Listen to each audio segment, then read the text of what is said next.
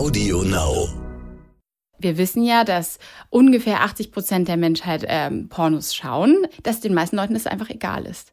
Und das finde ich total spannend, weil in anderen ähm, Bereichen, wie zum Beispiel beim Fleischkonsum, bei Klamotten, da ist irgendwie so diese Achtsamkeit schon, schon deutlich stärker. Aber im Pornokonsum merke ich häufig, dass Leute sagen, ja, ach, sind ja eh Pornos und das ist ja sowieso alles schlecht und dann ist es mir auch irgendwie egal.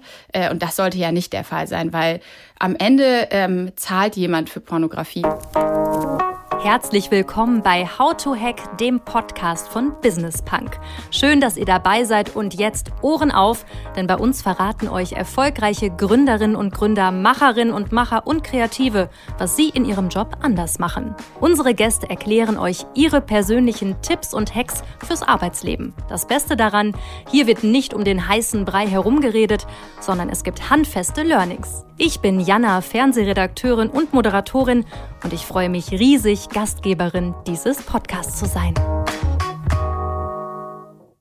Schön, dass ihr wieder mit dabei seid und auch schön, dass mir wieder meine Lieblingsfranzösin gegenüber sitzt. Sie ist Redakteurin bei der Audio Alliance und deshalb auch verantwortlich für unseren schönen Podcast hier. Salut, Lucille. Das ist aber lieb. Salut, Jana. Wie ihr ja wisst, geht es bei uns im Juli heiß her, ne, Lucille? Denn es dreht sich alles um das Thema Sex bei uns. Genau, also zu Gast hatten wir schon die Gründerin der Audio-Erotik-Plattform Fantasy und den Gründer von GoSpring, der Erektionsstörungen enttabuisieren will. Und heute geht es um Porno. Ja, ihr habt richtig gehört. Hier geht's gleich um die Pornoindustrie. Eine Branche, die ja unglaublich intransparent ist und wirklich keinen guten Ruf hat, kann man glaube ich sagen. Nichtsdestotrotz schauen sich 80 Prozent der Menschen Pornos an, fand ich eine krasse Zahl. Und rund 25 Prozent der Internetsuchanfragen haben etwas mit Pornografie zu tun. Also ein Markt, den man nicht unterschätzen sollte. Auf jeden Fall. Und genau deshalb hat Dennis Kratzenberg 2020 Cheeks gegründet. Ihr Ziel, die Pornoindustrie von innen heraus revolutionieren. Auf ihrer Plattform werden qualitativ hochwertige Erotikinhalte angeboten, die unter fairen Bedingungen produziert worden sind. Also es ist ungefähr wie Fairtrade Schokolade, nur sexier. Ein bisschen sexier auf jeden Fall. Wir sprechen darüber, wie sie nach einer ganz klassischen BWL-Laufbahn dazu gekommen ist, pornografische Filme produzieren zu lassen. Sie spricht auch über die schwierigen Anfänge von Cheeks, denn viele Banken und Investoren dürfen gar nicht in pornografische Inhalte investieren. Das wissen viele, glaube ich, auch nicht. Und auch Werbung ist nicht erlaubt. Und sie verrät, warum sie sich künftig auch politisch engagieren will. Los geht's! Hallo Denise, schön, dass du heute bei uns im Studio bist. Ja, vielen Dank für die Einladung. Ich freue mich auch sehr. Ich bin schon ganz äh, aufgeregt und ganz gespannt, wie heute unsere Stunde wird. Das kannst du auch und ich muss direkt mal starten mit, ich bin ganz ehrlich, eine Pornoproduzentin habe ich mir anders vorgestellt. ich bin eigentlich gespannt, wie du die, sie dir vorgestellt hast. Ähm, ich äh, muss allerdings auch sagen, ich hätte früher, ähm, als ich noch zur Schule gegangen bin und diese Freundschaftsbücher ähm, ausgefüllt habe, habe ich auch nicht Pornoproduzentin reingeschrieben bei Traumberuf. Ähm, Sondern? Ich glaube, ich wollte immer Wetteransagerin werden. Weil ich weiß nicht, ob okay. du dich noch an Maxi Bieber erinnern kannst. Sie hatte immer so ganz lange Haare und das fand ich so schön. Und ich dachte, das geht so einher. Okay, und wie ist es dann dazu gekommen, dass du dann doch Pornoproduzentin geworden bist? Oh, das ist echt ein langer Weg gewesen. Ähm, ich komme ja ursprünglich aus einer ganz anderen Richtung. Äh, ich habe eigentlich Finance Accounting studiert, also wirklich auch nichts mit Pornografie.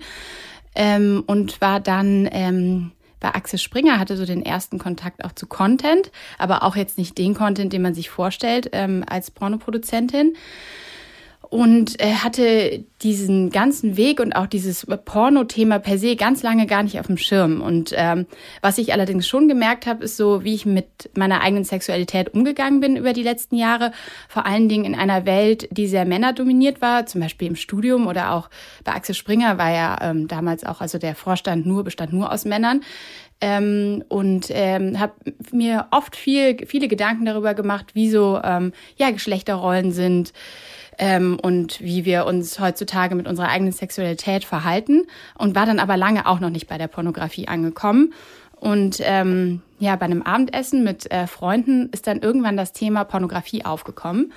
Ähm, und es ging darum, dass eine ähm, Frau am Tisch unbedingt ähm, Pornos schauen wollte, aber sich nicht getraut hat, äh, alleine äh, sie zu schauen, sondern unbedingt mit ihrem Freund schauen wollte. Und er hat dann wiederum gesagt, auf keinen Fall.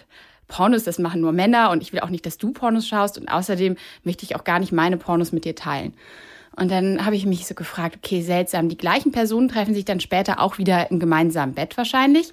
Ähm, aber dieses Thema Sexualität und was man für Bedürfnisse hat oder was einem gefällt, äh, ja, das wollten die beiden irgendwie anscheinend nicht miteinander teilen. Und dann habe ich mich mal mit diesem ganzen Markt Pornografie auseinandergesetzt und habe gesehen, dass es einfach ein unfassbar großer Markt ist. Also ich glaube mit Abstand der größte, den es eigentlich gerade gibt. Und dass der noch ziemlich... Ähm, ähm, ja, zurückgeblieben ist. Und zwar nicht nur bezüglich ähm, Content und Filmen, die es gibt. Da gab es vor allem gerade in der Queer-Szene ganz coolen Content schon, sondern die Aufmachung. Also es war alles sehr, also nicht userfreundlich, es war nie ein Safe Space. Ich habe mich auf fast gar keiner Seite wohlgefühlt, ähm, sondern hatte eher immer ein bisschen Angst. Ähm, und dann habe ich gedacht, das kann auch nicht das Ende sein. Und äh, ja, das war so der Start, als ich dachte, ja, wir könnten vielleicht da was verändern. Ja, und mit deinem Startup Cheeks, was du dann 2020 ins Leben gerufen hast, willst du genau das, was da verändern. Du willst nicht weniger als die Pornobranche komplett umkrempeln. Das habe ich zumindest gelesen. Wie zur Hölle soll das funktionieren bei so einer Crazy Branche. ja, das, ähm, die Vision kam auch erst später, sondern am Anfang stand wirklich diese, dieser Wunsch, dass ähm, wir eine Plattform kreieren, wo Menschen sich sexuell befreit fühlen können. Also solange es natürlich einvernehmlich ist. Ähm, das war so der, der Grundgedanke. Und umso tiefer ich in diese ganze Branche per se ähm, geschlittert bin, umso mehr ist mir aufgefallen, wie ähm, stigmatisiert äh, viele ähm, Performer und Performerinnen noch werden, ähm, wie viele Hürden es noch gibt, ähm, wie viele Restriktionen, ähm, wie viel unreguliert auch ist auf der anderen Seite. Und diese ganze Branche war sehr, sehr intransparent oder ist immer noch sehr intransparent. Also es gibt zum einen sehr große Player, die am Markt sind, wo man eigentlich gar nicht weiß, woher kommt der Content zum Beispiel. Das sind äh, die User-Generated Content-Plattformen. Ich möchte jetzt den Namen an dieser Stelle, weiß ich gar nicht, ob ich ihn nennen darf, aber für viele wahrscheinlich geläufig, der wo viele einfach einfach Filme hochladen können. Und da ist es einfach so, dass man nicht weiß, woher kommt eigentlich der Content, wie wurde er produziert, wurden dafür überhaupt äh, DarstellerInnen fair bezahlt. Und dann gibt es ähm, viele kleine Produzentinnen und äh, Produzenten und dort ist das äh, Thema, dass vielen der Zugang zu diesen äh, kleineren Produzenten und Produzentinnen fehlt, weil diese häufig auch nicht die Möglichkeit haben, Großmarketing zu machen. Und ähm, da weiß man zwar, wo der Content herkommt ähm, und das fair produziert worden ist. Äh, allerdings, ja, also in den meisten Fällen wird man gar nicht erst auf sie aufmerksam.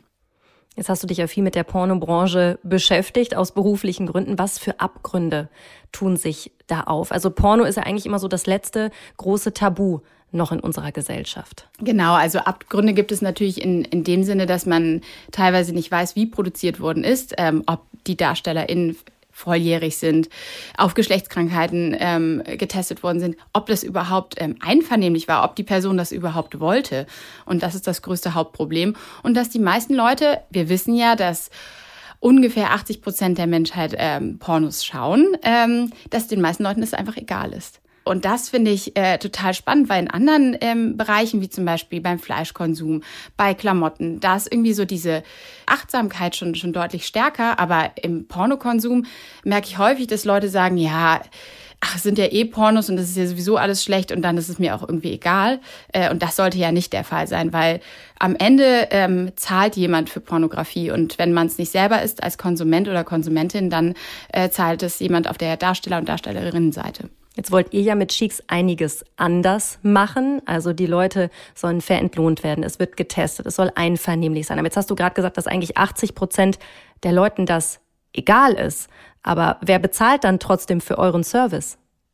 Genau, also 80 Prozent der Menschen war es. Ähm, wahrscheinlich nicht allen 80 Prozent war es egal, aber viele, ähm, viele surfen ja auf, auf Seiten, wo sie gar nicht wissen, woher der Content kommt.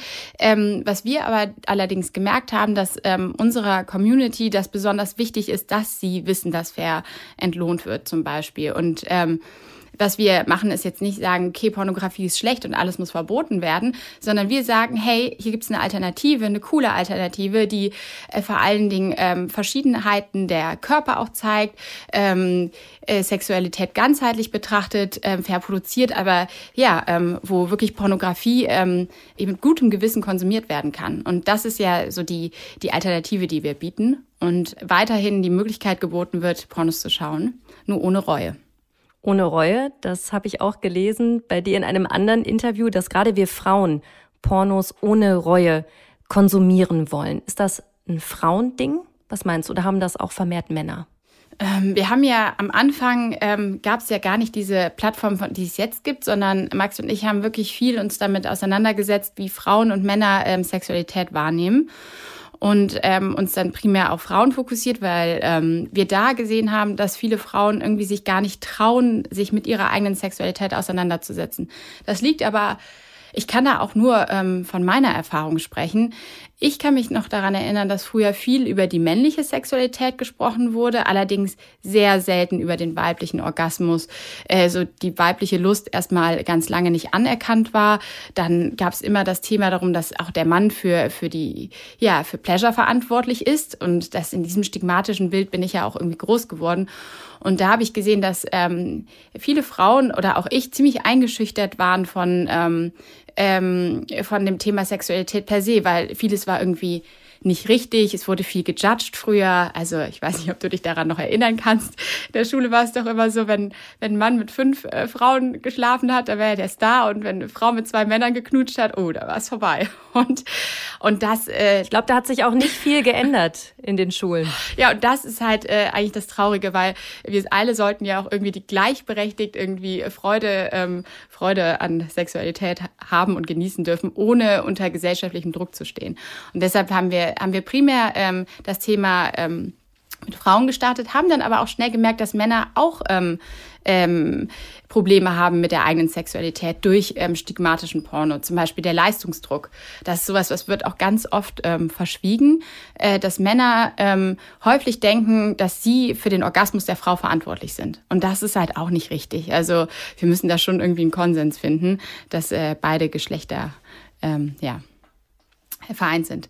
Apropos Geschlechter, das war auch nochmal ein Thema bei uns. Ähm, wir haben nie gesagt, wir sind eine Seite für Frauen, weil wir mittlerweile auch im 21. Jahrhundert angekommen sind und wirklich gar keinen ausschließen. Also es ist eine Unisex-Seite und ja, es ist wirklich jeder willkommen. Wie sieht denn so ein typischer Porno aus bei euch auf der Seite? Also wir sind, wir sind jetzt jetzt hier natürlich ein Audio. Medium, aber kannst du das mal beschreiben, wie das aussieht, wie die Personen aussehen, was für Szenerien das sind? Ja, wir haben natürlich einen bunten Blumenstrauß. Also es gibt nicht nur, was jetzt viele denken, soft und viel Story. Das, das ist so in vielen Köpfen, ah, das so muss Cheek sein. Das haben wir nicht nur, sondern bei uns gibt es wirklich viele Facetten von Handlungen natürlich auch. Also ob es ein bisschen rougher ist oder softer, dann gibt es verschiedene Bodytypen, dann gibt es verschiedene Themen. Dann haben wir ja nicht nur ähm, pornografische, also Filme, sondern wir haben auch Audio-Stories und Workshops, ähm, die live sind, wo man sehen kann, zum Beispiel, wie funktioniert ähm, Analverkehr. Da wird dann erklärt, ja, man sollte sich vorher die Fingernägel schneiden, dann ähm, sorgen dafür, dass alles sauber ist, dann massieren, sondern es wird eher so auf so einer, es gucken auch immer viele Paare bei uns, äh, eher so auf einer ähm, Seite erklärt, ähm, wo Leute ja ähm, was lernen können. Genau, und so betrachten wir eben Sexualität ganzheitlich. Ähm, aber es gibt natürlich auch die ähm, klassischen Pornos, an die du jetzt denkst, wahrscheinlich, ähm, wo es einfach eine Story vorher gibt. Ähm, es wird sich kennengelernt, es gibt ein cooles Setup.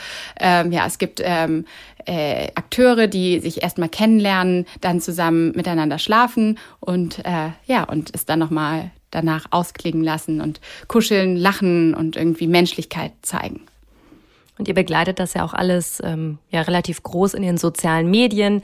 Ähm, ich habe mir auch euren Instagram-Account angeguckt. Also da kann man schon so einen Blick auch ein bisschen hinter die Kulissen werfen. Warst du auch schon bei so einem Dreh mal dabei? Ja, ich war jetzt bei unserer allerersten Produktion dabei. Ähm, das wollte ich mir natürlich nicht nehmen lassen. Ähm, und das ist schon echt spannend. Also wir haben im Verhältnis zu anderen ähm, Produktionsfirmen wirklich ähm, ein bisschen tiefer in die Tasche gegriffen, kann man so sagen. Deshalb, wir hatten das heißt? die Möglichkeit, ähm, ich weiß gar nicht, ob ich das sagen kann. Das ist das Problem gerade. Aber es war schon im fünf, ja, im fünfstelligen Bereich. Okay. Und ähm, wir ähm, haben eben ein ganzes ähm, ja, Produktionsteam beauftragt ähm, und auch eine äh, bekannte Regisseurin, die, ähm, die das Ganze begleitet hat und auch das Drehbuch geschrieben hat. Und ähm, haben drei Tage insgesamt ähm, miteinander ähm, gearbeitet, davon zwei Tage gedreht und das am Ende für 20 Minuten. Da waren alle sehr überrascht.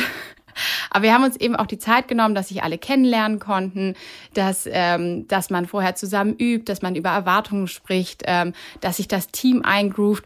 Und das sieht man auch im Film. Man sieht, dass es einfach ein stimmiges, rundes ähm, Setup ist und die, äh, die Akteure sich total gut verstehen und es nicht fremd wirkt. Muse heißt der Film, den ihr da produziert ja, habt. Genau, ist, äh, ich hatte das gesehen, eine Szenerie, ein Aktzeichenkurs, drei unterschiedliche Frauen, drei unterschiedliche Arten von Lust. So wurde das beschrieben. Habe ich es auch gut zusammengefasst? Genau, richtig. Ähm, und äh, ursprünglich kam die Idee von Charlotte Kurt, äh, einer sehr bekannten Influencerin, die auch mehrgewichtig ist, ähm, und mir, dass wir gesagt haben, wir würden gerne ähm, einen Film ähm, zusammen produzieren. Und ähm, der soll vor allen Dingen äh, zeigen, dass äh, auch eine mehrgewichtige, ähm, auch mal eine stolze und selbstbewusste Akteurin im Porno sein kann. Weil heut, heutzutage sieht man häufig Filme, also Frauen, vor allen Dingen im Mainstream-Porn, die mehrgewichtig sind, die dann nochmal zusätzlich unterdrückt werden. Und das ist halt super schade. Und wir wollten vor allem das Stigmata aufbrechen und verschiedene Bodytypen zeigen, die Lust empfinden können ähm, auf ihre eigene Art und mit ihrem eigenen Aussehen. Und das ist uns sehr, sehr gut gelungen. Und äh, deshalb bin ich sehr stolz auf diesen Film. Eure Head of Content, die Lotte, die hat gesagt in einem Interview, Pornos sind ein ganz normales Filmgenre und deswegen auch genauso Kunst. Das hat sie ja auch auf euren selbstproduzierten Film bezogen. Findest du das echt? Ist Porno Kunst? Ja, ich ähm, finde, dass Porno Kunst äh, ist auf jeden Fall. Ich meine, die, die Darstellerinnen und Darsteller sind äh, Künstler. Ähm, das Setup ist häufig auch ähm, auch ähm, entspricht einer Fantasie und, ähm, und es ist natürlich ähm, eine Art Performance. Deshalb würde ich auf jeden Fall sagen, dass es äh, auch Kunst ist. So wie, jedes, äh, wie jeder andere Film eigentlich auch und jedes andere Genre auch. Also für dich sind Pornos Kunst, für dein Umfeld auch. Also wie hat das reagiert, als du dann gesagt hast, hey, äh, ja, ich gehe jetzt unter die Pornoproduzenten, ich gründe jetzt ein Porno-Startup, weil du hast ja wirklich einen ganz klassischen Weg hinter dir. Du hast auch in St. Gallen studiert. Für alle, die hier zuhören, das ist äh, ja eine Startup-Kaderschmiede. Hast auch so den klassischen Startup-Weg hinter dir, hast auch bei Fedora äh, gearbeitet. Was hat dein Umfeld gesagt, deine Kollegen, deine Familie? Ähm, du sprichst einen ganz wichtigen Punkt an. Ähm, ich hatte ja einen sehr, sehr klassischen konservativen Weg, habe BWL studiert, dann Finance Accounting und ach, hab, hatte auch irgendwie immer, ähm, immer einen Job und ähm, meine Eltern ähm, waren da, glaube ich, sehr zuversichtlich, dass das auf jeden Fall, was ich mache, auch irgendwie Hand und Fuß haben wird und ähm, hatte da sehr viel äh, Credibility schon gesammelt in den letzten Jahren. Am Anfang ähm, haben sie nicht ganz verstanden, was es hinterher wird. Also es stand ja was im Raum zwischen Entspannungsplattform, äh, irgendwas, was Menschen näher zu ihrem eigenen Körper bringt. Und am Ende ist es natürlich erst Pornografie geworden. Ähm, und da haben die natürlich schon ein bisschen geschmunzelt, aber ähm, fanden es am Ende ganz cool. Vor allen Dingen mein Vater meinte, wenn du wirklich was in der Branche bewegen kannst, dann ähm, dann würde ihn das auf jeden Fall sehr stolz machen. Also genau in so einer Branche, die schon sehr, sehr veraltet ist, wo ähm, ja, die sehr in dem Stigmata lebt. Ähm, ja, wenn man da wirklich was verändern kann, meinte er, dann ähm, wow. wäre es echt cool. Das ist aber cool, das von seinem eigenen Vater zu hören. Das, äh, das hört sich auf jeden Fall gut an. Was ich aber gelesen hatte in dem Interview von dir, dass manche Freunde von dir dich aber auch gefragt haben, ähm, wie du sowas wie die Illegalität, also Pornobranche fördern kannst, die ist doch intransparent, wie du die wirklich unterstützen kannst. Was hast du denn darauf äh, geantwortet? Ja, das habe ich auch häufig gehört, ähm, dass ähm, es gibt ja eigentlich nur, nur alles Schlechte ähm, in der Pornografie. Also da ist ja wirklich nichts gut, hieß es immer.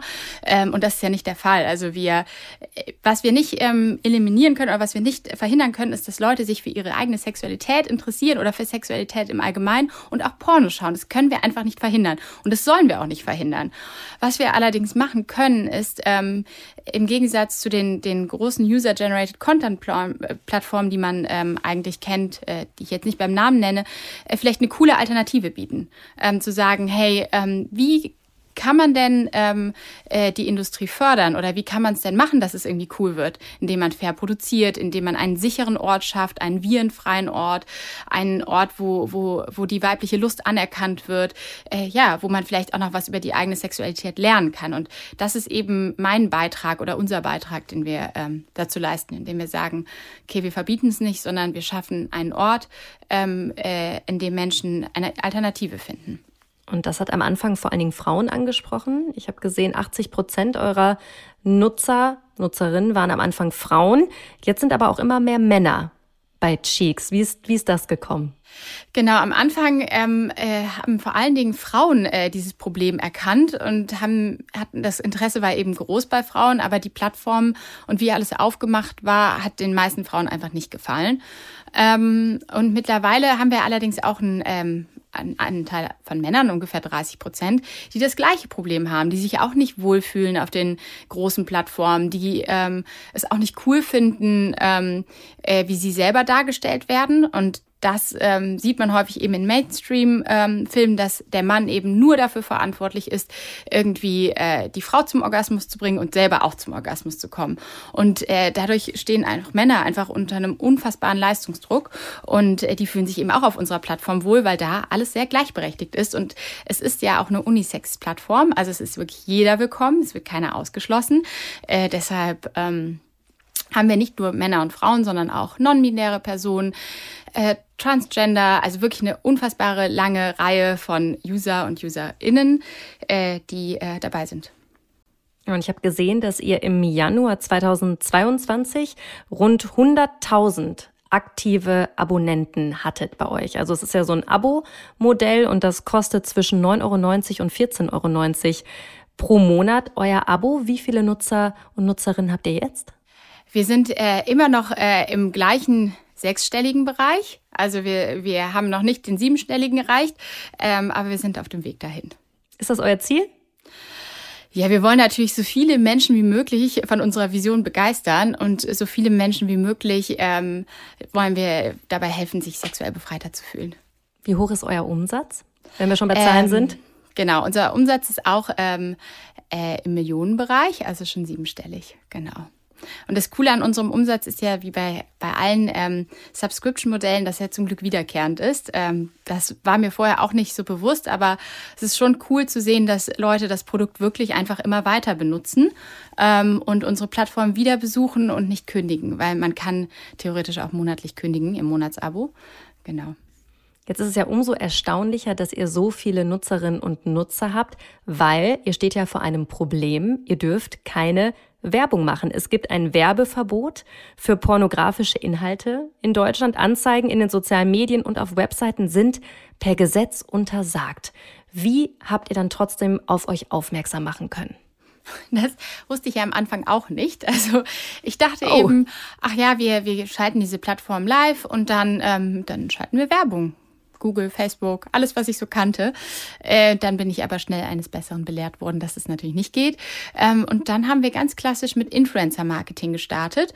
Ähm, und das Coole an Influencer-Marketing ist, dass du äh, die Chance hast, ähm, durch eine Influencerin oder einen Influencer dein Produkt auch erklären zu lassen. Also, dass du nicht eben nur einen Banner hast und einen Slogan, sondern die Person im Zweifel auch Kundin ist oder Kunde ähm, und das Produkt viel authentischer näher bringen kann. Und du auch zum Beispiel an Kommentaren siehst, ähm, ähm, nach dem Post oder nach der Story, ähm, wie die Community aufnimmt und dementsprechend auch agieren kannst.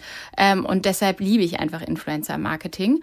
Ähm, und damit haben wir angefangen und wir konnten da auch mit einem sehr, sehr kleinen Budget anfangen. Also wir mussten da nicht direkt x tausend Euro ähm, ähm, ausgeben und Risiko eingehen, dass wir danach einfach gar keinen Kunden oder Kundin haben, sondern wir haben mit einem ganz kleinen Podcast angefangen und äh, ja, es haben uns so Stück für Stück rangehangelt und das ähm, hat Spaß gemacht.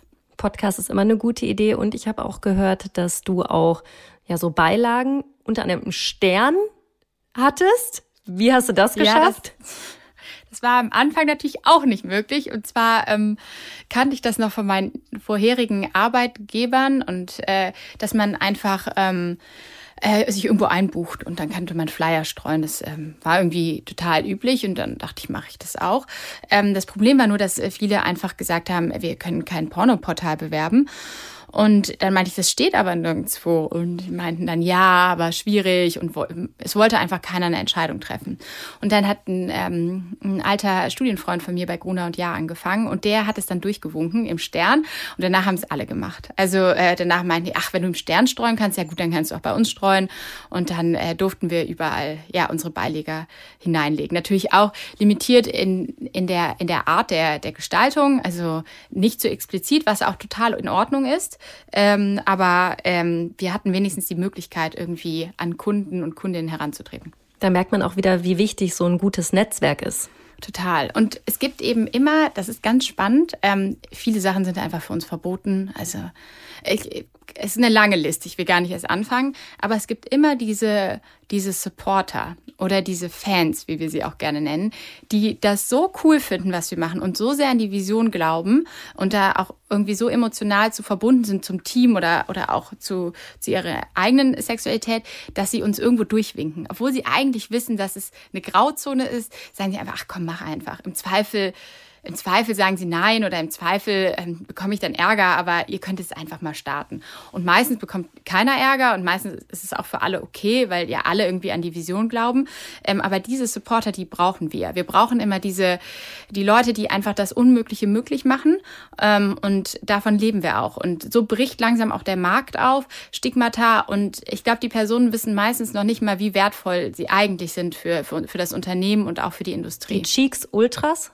Kann man sie so nennen? Ja, kann man, kann man so nennen. Eigentlich schon. Die, die das das, das finde ich gut. Okay, also lieber ein paar weniger Leute, die Ultras sind, als ja. ganz viele, die vielleicht nur mit ja. halbem Herzen dabei sind. Ja, Jetzt, ja es, ist, es ist echt ähm, wirklich, man, man merkt es so im, in, in vielen Dingen, dass, ähm, dass Menschen am Ende auch das Produkt ausmachen und auch ein Unternehmen und auch den Werdegang bestimmen. Und ja gerade bei einem Thema wie eurem, es ist ja nicht nur das Werbeverbot, vor dem ihr steht als Problem, sondern auch als Startup, man braucht immer Geld, viel Geld. Und ihr habt das Problem, dass Investoren oftmals nicht in Pornos investieren dürfen. Das steht bei denen in den Statuten drin. Wie seid ihr denn damit umgegangen? Auch das wusste ich am Anfang natürlich nicht, sonst hätte ich vielleicht auch gar nicht so, ähm, so easy starten können. Ähm, ich dachte am Anfang, ach, ich nehme einfach einen Bankenkredit auf, das Modell ist so wasserdicht, dachte ich mir. Man braucht, ähm, ja, man braucht nicht viel. Also Content kann man auch in andere Länder skalieren, weil es ja nicht unbedingt sprachengebunden ist. Man braucht jetzt auch nicht ein großes Team.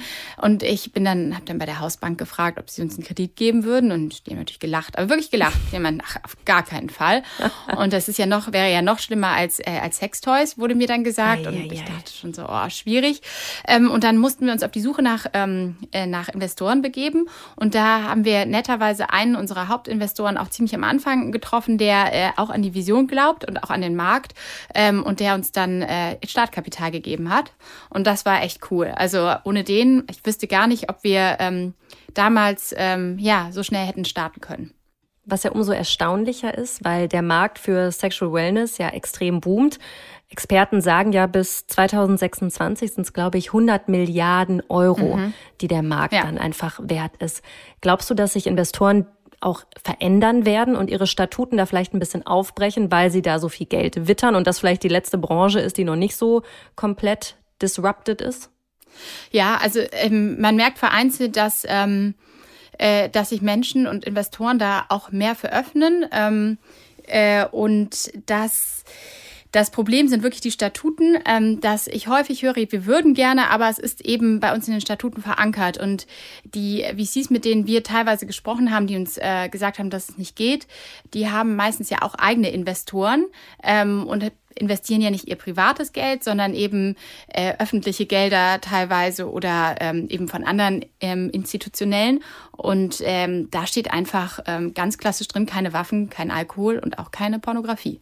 Und ähm, ich muss auf jeden Fall jetzt an die Leute herantreten, äh, die Investoren quasi der Investoren, äh, um das aufzubrechen. Aber es gibt zum Beispiel auch einen anderen Fall, ähm, man sieht auch zum Beispiel Payment Provider, ähm, viele verbieten das ja auch. Also es gibt die, die gängigen, wo andere Leute ein paar Prozent zahlen, die einfach häufig wenn E-Commerce-Shops verwendet werden, die können wir zum Beispiel nicht verwenden. Ähm, und ähm, es gibt einen sehr bekannten Payment-Provider, der hatte ganz lange in seiner, seinen Statuten stehen, dass Pornografie nicht erlaubt ist. Jetzt allerdings hat er seit ein paar Monaten in seinen Statuten stehen, es ist nicht verboten, ähm, man muss um Erlaubnis fragen. Also auch die öffnen sich langsam. Man merkt, es mhm. bricht wirklich auf, ähm, weil sie natürlich auch sehen, dass äh, ihnen Umsatz entgeht. Also es ist einfach einer der größten und zahlungsbereitesten Branchen, die es gibt und auch die wollen nicht darauf verzichten. Und eine Branche, die vor allen Dingen Frauen einfach lange Zeit vernachlässigt hat, wo mhm. natürlich viel Geld zu holen ist. Das sieht man bei, du hast es eben schon erwähnt, Amorelie oder Eis.de auch. Ja. Jetzt bist du ja komplett First Mover mhm. in diesem Bereich. Also du machst ganz vieles zum ersten Mal. Ist das eine Stärke von dir, dass du sagst, okay, ich gehe vielleicht auch ein bisschen naiv manchmal an Sachen an und guck dann einfach, was bei passiert, was bei rumkommt? Ähm, ja, auf jeden Fall. Also ich habe auf jeden Fall äh, den Drang dazu oder ähm, sagt auch mein Umfeld, dass ich eben gerne Unordnung mache, ähm, auch zu Hause. Und äh, dass ich einfach, wenn mir jemand Nein sagt, es dann erst recht versuchen möchte. Ähm, und äh, das äh, stimmt auf jeden Fall, dass das auch natürlich für mich einen Reiz ausmacht, zu wissen, okay, was ist denn eigentlich möglich? Und ich bin in dem Sinne First Mover dass wir sagen, okay, es gibt eine neue Brand, es gibt einen neuen Ansatz, ähm, wie wir Kundinnen und Kunden erreichen, also auch wie, wie, die, wie die Customer Journey verläuft. Ähm, aber zum Beispiel fair produzierten Porno, den gibt es schon seit Ewigkeiten. Also gerade aus der Queer-Szene gibt es das schon. Es gibt diese Alternativen. Allerdings ähm, fehlt den meisten Leuten, gerade ähm, die normalerweise nicht unbedingt sich wirklich mit dem Thema befassen, einfach den Zugang. Ähm, die, und deshalb ähm, ist es ganz cool, dass es Cheeks gibt. Ja. Ist das so ein bisschen, ich weiß nicht, ob der Vergleich hinkt, aber mit fair produzierter Mode, die gab es ja auch Ewigkeiten schon. Aber man hatte immer so diesen, diesen Ökostempel da drauf. Oder wo du jetzt sagst, mit fair produzierten Pornos hat man gedacht, okay, das ist irgendwie in einer gewissen Ecke. Macht ihr jetzt das einfach cool? Also für den Mainstream zugänglich, wie fair produzierte Mode auch? Ähm, genau, es soll für den Mainstream zugänglich gemacht werden und es soll vor allen Dingen Standard werden. Also es soll nicht nur, okay, cool, dass man, dass es das, dass es eben die Option gibt, sondern ähm, wir wollen eigentlich, dass es ähm, dass äh, zum Beispiel die User-Generated Content-Plattform, die es äh, da draußen gibt, die nichts regulieren, ähm, einfach Netzsperren bekommen. Also es ist einfach, äh, ich würde sagen, es ist, geht noch einen Schritt weiter, weil natürlich auch Menschen dahinter stehen und die wir auch ja. schützen müssen. Und da würde ich sogar einfach noch einen Schritt weiter gehen. Also alles, was, wo man nicht weiß, dass es ethisch produziert ist, das, ähm, das kann, äh, kann und darf eigentlich gar nicht an die Öffentlichkeit. Eigentlich ist es ja wirklich krass, dass man halt gar nicht weiß, wo es herkommt und mhm. dass sowas dann öffentlich zugänglich ist. Ne? Genau, und das ähm, Verständnis bei den Menschen zu verändern, ist auch unser Auftrag, weil viele Leute, denen war es im Zweifel egal, ähm, aber ähm, oder nicht egal, sie waren einfach nicht, ähm, ja, die hatten einfach kein Verständnis dafür oder haben sich damit noch nicht auseinandergesetzt. Und ähm, sobald äh, Leute das eigentlich wissen, fängt ein Umdenken statt und ähm, ja und eine Zahlungsbereitschaft auch. Was würdest du sagen, wo wir eben bei deinen Stärken waren? Was sind deine größten Schwächen? Oh, meine größte Schwäche ist, dass ich ähm, super enthusiastisch bin bei das allem. Das merkt man. Aber sobald es so ein bisschen, bisschen steiniger wird, vor allem im administrativen Bereich, ähm, dann äh, fange ich an, Sachen gerne auf die lange Bank zu schieben. Zum Beispiel, ich weiß, okay, wir müssen jetzt Fundraising machen. Total Lust, dieses Pitch Deck anzufangen und dann fängt es an, ja, dann brauchen wir noch die zehnte Kohorte aus dem zwölften Monat. Das muss ich dann raussuchen. Dann bin ich so, oh Gott. Ja, und so das, wo du Finanz- und Rechnungswesen ist, ja. studiert hast. Ja, eigentlich müsste ich diese, diese Zahlenverliebtheit haben. Habe ich leider nicht. Aber ich habe gute Leute im Team, die das haben. Deshalb ist es ganz gut. Ist das ja. so dein, dein Tipp und Hack auch? Ähm, such dir passende Leute in deinem Team, die dann gewisse Sachen, die du vielleicht nicht so abdecken kannst, abdecken können? Ja, ähm, eine große Stärke von mir ist es, äh, Stärken von anderen Menschen zu identifizieren. Also ich weiß häufig, wenn ich Leute kennenlerne, ähm, aufgrund ihrer Art, ähm, wie, welche Stärken sie haben. Und gerade Frauen verkaufen sich ja häufig, häufig auch unter Wert. Und ich kann schon also deutlich daran erkennen, wie jemand redet oder auftritt, ähm, was, welches Potenzial eigentlich in den Menschen steckt. Das wissen die meistens noch nicht mal selber. Ähm, und ich glaube auch an, ähm, an Skills, die, ähm, die komplementär sind. Zum Beispiel mein Mitgründer Max, ähm, der zum Beispiel kann entwickeln. Das kann ich nicht. Also ich kam eher aus der Growth Finance Richtung und Max kann einfach entwickeln, ist super kreativ auch und deshalb hat das total gut gepasst, weil ähm, zu viele Köche verderben ja bekanntlich den Brei und wenn man eine sehr gute Vertrauensbasis hat, dann ähm, ist es einfacher, Entscheidungen zu treffen, weil ich weiß, Max ist der Pro, alles was um Product geht und Technik, ähm, das ist einfach, da weiß Max einfach am besten, äh, wie es läuft und umgekehrt, ähm, ja, weiß er, weiß ich in manchen Sachen auch ähm, einiges ähm, ja, besser. Du bist also eine, eine Möglichmacherin, also eine Enablerin, die mhm. dann einfach auch, auch Soft Skills wahrscheinlich bei den Leuten versucht, ein bisschen herauszufinden mhm. und zu schärfen. Ich finde, das ist eine ganz schöne Veränderung, die da einfach auch in der Führungsetage von Unternehmen, von Startups irgendwie ja einfach zustande gekommen ist. Ich glaube, das wird auch immer mehr werden, oder? Total. Ähm, auch Flexibilität ähm, in den Arbeitszeiten. Also ich habe ja auch eine kleine Tochter, die ungefähr Cheeks und äh, meine Tochter sind ungefähr zur gleichen Zeit geboren worden. Und äh, also circa zwei äh, Jahre alt ist deine ja, kleine Tochter. Genau, ja. Und ähm, da ging es nur vor allen Dingen, weil ich, ähm, also beides eben zu handeln, weil ich äh, zeitlich flexibel war. Also ich habe dann zum Beispiel abends nachgearbeitet ähm, oder ich konnte dann auch von zu Hause arbeiten und äh, die Kamera ausmachen, Meetings haben und stillen. Das ging zum Beispiel auch. Ähm, also da muss ich sagen, sind wir als Firma sehr tolerant und auch ähm, äh, auch cool. Also ich konnte auch mal mehr arbeiten und mal weniger, ähm, wenn es es zugelassen hat. Und das war echt, ja, ist schon, schon wichtig, dass man da auch ein Team hat, auf das man sich sehr verlassen kann. Und jetzt machen wir hier einen ganz harten Break. Jetzt kommen wir zu unserer Kategorie in diesem Podcast. Und die heißt, ich hab noch nie, hat auch was mit Trinken zu tun. Kennst du das Trinkspiel noch von früher? Ja, ich kenn's noch. Okay, ich erkläre trotzdem nochmal die Regeln mhm. für alle, die zuhören und es noch nicht kennen. Wenn deine Antwort auf meine Frage doch ist, dann musst du einen Schluck trinken und wenn deine Antwort stimmt ist, dann mhm. kannst du das Glas stehen lassen. Ist in unserem Fall Wasser, jetzt ein bisschen unspektakulärer, aber es ist mitten am Tag. Deswegen machen wir das so. Okay, ich starte direkt mal mit der ersten Frage. Ich habe noch nie etwas richtig Peinliches gemacht. Ja, ähm, doch, doch, Dann doch. trinken Schluck. Jetzt bin ich gespannt, wie groß der ist. Ach ja, so ein mittelgroßer Schluck. Was hast du gemacht? Ich habe ja eben schon erzählt, dass ich immer versuche, irgendwo Unordnung zu machen und irgendwo reinzukommen, obwohl ich nicht reinkomme. Und äh, damals hatte ich versucht, in einen sehr angesagten Club in München reinzukommen. Aha. Und es waren Wiesenzeiten, also total unmöglich. Und ich dachte, ich könnte dem Türsteher so einen richtig coolen Trick zeigen, wie er nach rechts und nach links schaut. Und ich schleiche mich so an ihm vorbei. Und es lief auch anfangs ganz gut, aber dann bin ich gestolpert, in die Menschenmenge hineingefallen und ähm, habe mir die, die Knie noch aufgeschirmt und ähm, ich ziemlich viel Verachtung geerntet und bin dann natürlich auch ähm, noch reingekommen, was ich eigentlich ganz cool fand, weil er äh, hatte, glaube ich, Mitleid mit mir. Ich glaube, man nennt oh es Mitleid. Oh Gott. Aber gut, Memo an uns. Einfach alles probieren. Ja. Irgendwie klappt es schon und wenn es durch Mitleid ist. Okay. Ja, und egal, was die anderen Leute denken. okay, ist, ist auch ein Hack, habe ich mir notiert. Okay, nächste Frage. Ich habe noch nie mal ziemlich viel Geld verloren. Doch, doch. Mhm, dann kannst du auch wieder einen Schluck trinken. Ja. Wobei? Also für meine Verhältnisse war es auf jeden Fall viel. Ähm, ich weiß nicht, ob du diesen Spruch kennst. Ähm, es war dieses Kryptojahr, wo wirklich jeder sich irgendwie noch ein Bitcoin gekauft hat. Es war dieser Dezember. Mhm.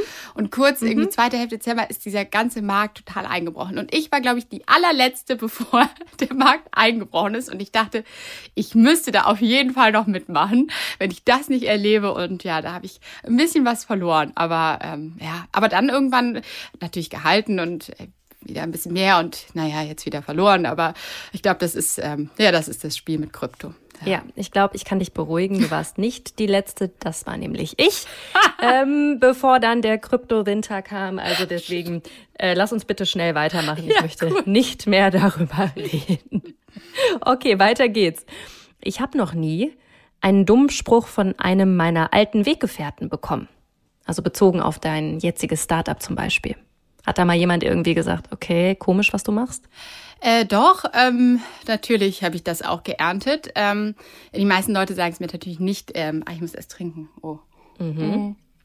Mhm. Die meisten Leute sagen es mir natürlich nicht ins Gesicht, ähm, aber ich habe mal ähm, über Ecken gehört, dass die Eltern meines Ex-Freundes ähm, das nicht so cool finden und die wirklich dieser Idee nichts abgewinnen können. Und da habe ich gedacht, gut, okay. Ja. Okay, Wayne ist jetzt auch ja, egal. Wayne ist auch egal.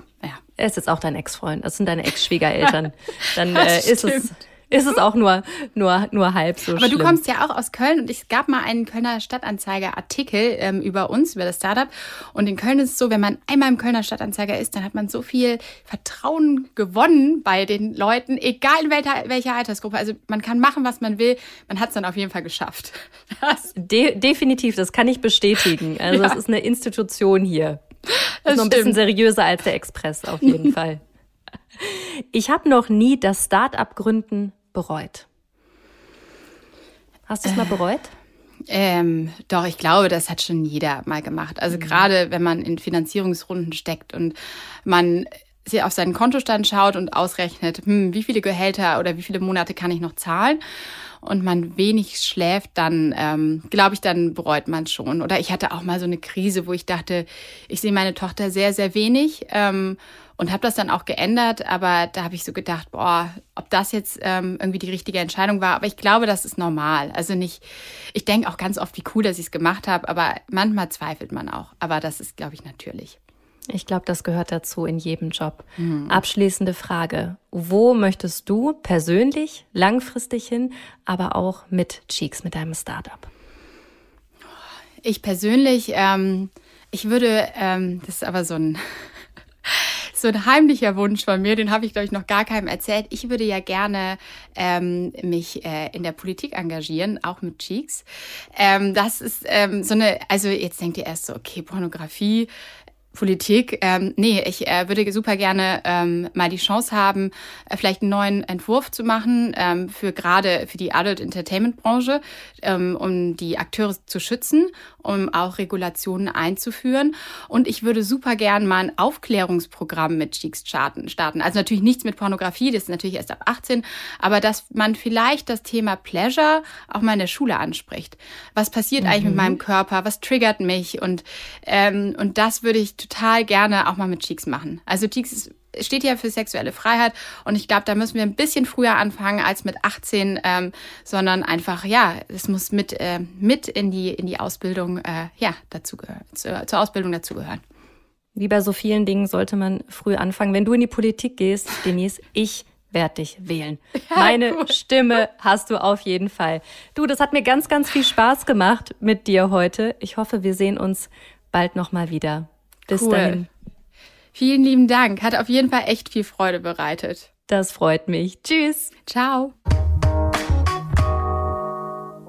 Das hat richtig Spaß gemacht, euch zuzuhören. Ich bin super beeindruckt, muss ich sagen, wie entschlossen Denise ist. Wenn sie etwas erreichen will, dann sie macht's einfach. Ja, das haben wir auch schon häufig in diesem Podcast gehört, aber Denise ist wirklich das beste Beispiel dafür.